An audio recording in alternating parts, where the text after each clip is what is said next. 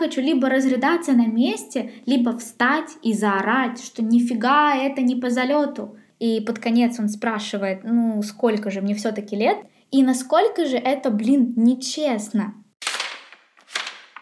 Привет, меня зовут Ася, и это мой подкаст «Подсмотрено в заметках».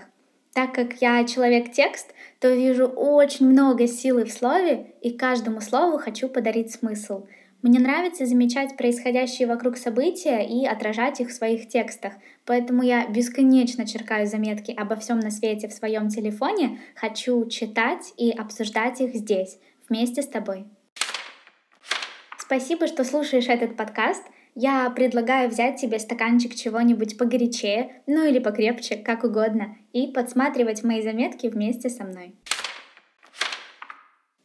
Когда мне было 10 лет, в нашей стране кризис стал хвататься за кризис, и мои родители не могли найти себе работу. Но дело было вовсе не в их каких-то профессиональных навыках, а просто им обоим было уже слегка за 40. Сейчас прошло еще 10 лет, и ситуация с трудоустройством усложнилась еще больше, но тогда моей маме все-таки удалось найти работу администратором в образовательном центре. Так вот там среди сотрудников и учеников проводилась такая практика разъяснения трактовки различных слов. Да? То есть, например, тебе говорят стул, и тебе необходимо описать, что это вообще за предмет-то такой — так вот, словом сегодняшнего эпизода будет эйджизм. Эйджизм собственной персоной.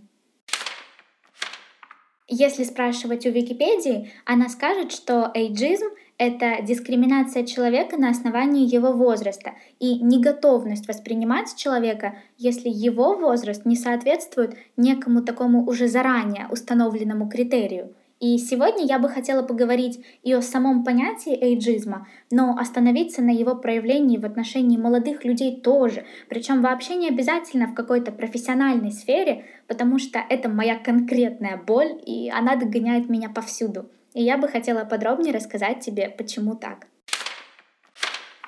Если начинать рассказывать историю с самого начала, то как только мне исполнилось 18 лет, буквально через день я вышла замуж.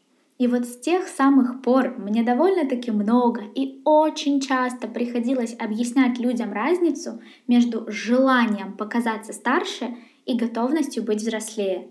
Много приходилось рассказывать о том, что осознанность — это же ведь вообще не про цифры, это про твою сознательную готовность, ну или неготовность к чему-то, и об ответственности, которую каждый несет в первую очередь перед самим собой — Приходилось рассуждать об этом, потому как социум, в котором я тогда находилась, встречал мое замужество очень интересно. Бывало всякое, вплоть до того, что в моем первом вузе декан факультета во время какого-то супер банального разговора о стипендии в стиле «здравствуйте» и «до свидания» рассказал мне о своем браке, о каких-то внутренних проблемах в своей семье и подытожил это все тем, что я поспешила, сглупила и впоследствии обязательно, ну точно так же, как и он, буду жалеть о своем решении.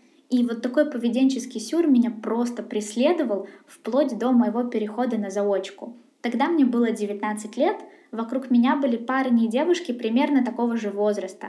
У нас у всех была одна или две работы для того, чтобы вообще хоть как-то жить, развиваться, и ни у кого, естественно, не было желания приходить в университет. Не то чтобы оно появилось сейчас, но тогда нехватка времени ставила этот вопрос вообще очень остро, но ты все равно приходишь, и ты стоишь запыханный в дверях, извиняешься за опоздание, просишь разрешения войти, но ты его не получаешь, потому что по логике советских преподавателей тебе вообще не следует опаздывать и не следует работать, потому что ну, ты как бы даже не на четвертом курсе, а это почему-то как-то не стыкуется, это не солидно, и вообще фу, и уволься, и приходи, и учись, и будь нормальным человеком. Но ты стоишь и не знаешь, что вообще тебе в этот момент думать, но первая мысль — это «зачем я сюда пришел?».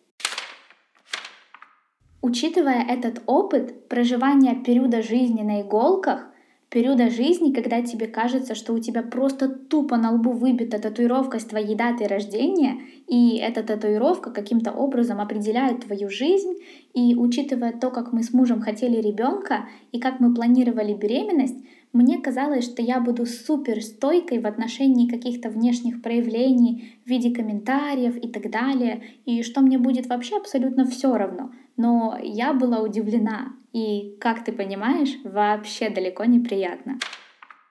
Мне достаточно трудно подобрать слова для того, чтобы описать момент, когда ты заходишь в манипуляционный кабинет, ну а во время беременности анализы сдаются просто постоянно. Это происходит бесконечно, снова и снова. И вот после сбора крови медсестра заполняет анкету твоих основных данных для того, чтобы прикрепить их к анализу. Мало того, что после того, как ты называешь 2000 год рождения, на тебя уже смотрят, что называется спидлоба. Ну, потому как посчитать 2020 минус 2000 это не очень трудно, согласись. Так в бланке есть еще момент, который звучит следующим образом. Какая это по счету беременность? И тут ты отвечаешь вторая и тишина. И такой косой, холодный, медленно-медленно поднимающийся, осуждающий тебя взгляд. Вот тут у меня уже точно не получится передать, насколько же это ужасное чувство, насколько вообще деструктивно это явление и как же сильно это задевает – меня это задевает, несмотря на то, что я-то ведь знаю, как тяжело переживала свою первую замершую беременность. Я знаю, сколько я рыдала, ходила к врачу и сколько миллионов долларов потратила на эти тесты на беременность. Но меня это задевает настолько, что я хочу либо разрыдаться на месте, либо встать и заорать, что нифига это не по залету. И тут не будет отступлений о том, что я не могу знать, что в голове у другого человека. Может быть, у него был просто тяжелый день, поэтому она так посмотрела. И может быть, вообще мне просто показалось, но мне не показалось, потому что я это прочувствовала. А чувство, чувство ведь ни с чем не спутаешь. И вот эта неловкость в воздухе, тебя кусающая, всегда говорит сама за себя.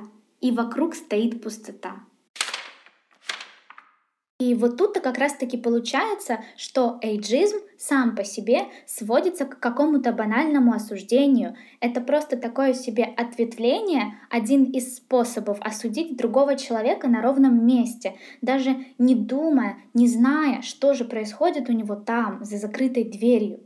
И вообще не важно, сказано ли это вслух прямым текстом, потому что все, вообще все начинается с наших мыслей. Это способ мышления такой, осуждающий. И это выбор. Выбор жить, ограничивая себя и других людей какими-то старыми, я бы даже сказала, очень старыми стереотипами, причем стереотипами, написанными неизвестно когда и неизвестно у кого на коленке. При этом я прекрасно понимаю и отдаю себе отчет, что для моей бабули понятие рано для меня, допустим, забеременеть или поздно для нее, ну там полететь за границу, как она сама считает, это те понятия, которые укоренились еще тогда, в советские времена. И я могу с ней долго это все проговаривать, обсуждать, но у меня не получится вот так вот просто взять и изъять эту заезженную пластинку стереотипного оценивания из ее головы. Но что я действительно действительно могу сделать, так это контролировать появление той самой пластинки у себя в голове. Потому что, ну, по-честному, я ведь тоже проявляю эйджизм в отношении той же бабули, да и бог здоровья, когда цокаю во время ее долгих и неспешных попыток оплатить квитанции через Приват24. И я делаю это настолько некрасиво и неуважительно, словно заранее знаю, что она не слишком хороша для этого, да, будто бы у нее заранее не выйдет. И насколько же это, блин, нечестно. Именно поэтому мне кажется, что пока мы сами от себя не начнем отгонять такие мысли, не будем прочищать голову, не начнем давать себе самому внутреннего леща, осуждение, оценивание, эйджизм и всякие такие прочие дурные ребята будут жить припеваючи, ведь мы их подкармливаем. Но мы можем этого не делать. И мы можем давать другим людям тот шанс, который сами всегда так сильно хотим получить для себя, причем независимо от каких-то внешних факторов.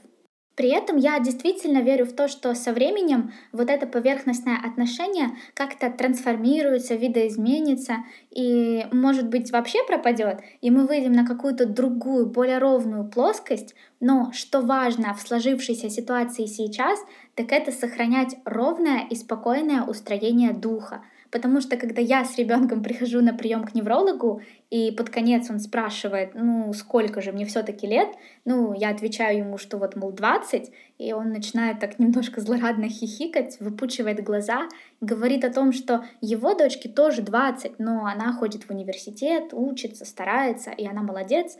Я отвечаю ему, что вот я очень за нее рада, но на самом-то деле мне в глубине души ну правда, по-хорошему все равно, потому что в этой жизни я смотрю на свою дорожку на Олимпиаде среди множества других дорожек и думаю о том, как бы на ней нафиг не подскользнуться, потому что я все-таки с коляской, а впереди грядет зима, прямо как в «Игре престолов» «Winter is coming». Прямо прекрасная получилась бы реклама, если бы мне за нее заплатили, ну и так тоже нормально. Спасибо тебе большое за прослушивание этого эпизода. Я очень рада, если смогла быть тебе полезной или если тебе было интересно.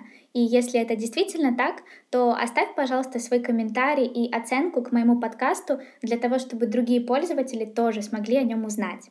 Также я приглашаю тебя в свой Инстаграм. Там я публикую текстовые заметки с хэштегом, как ты уже можешь догадаться, подсмотрено в заметках.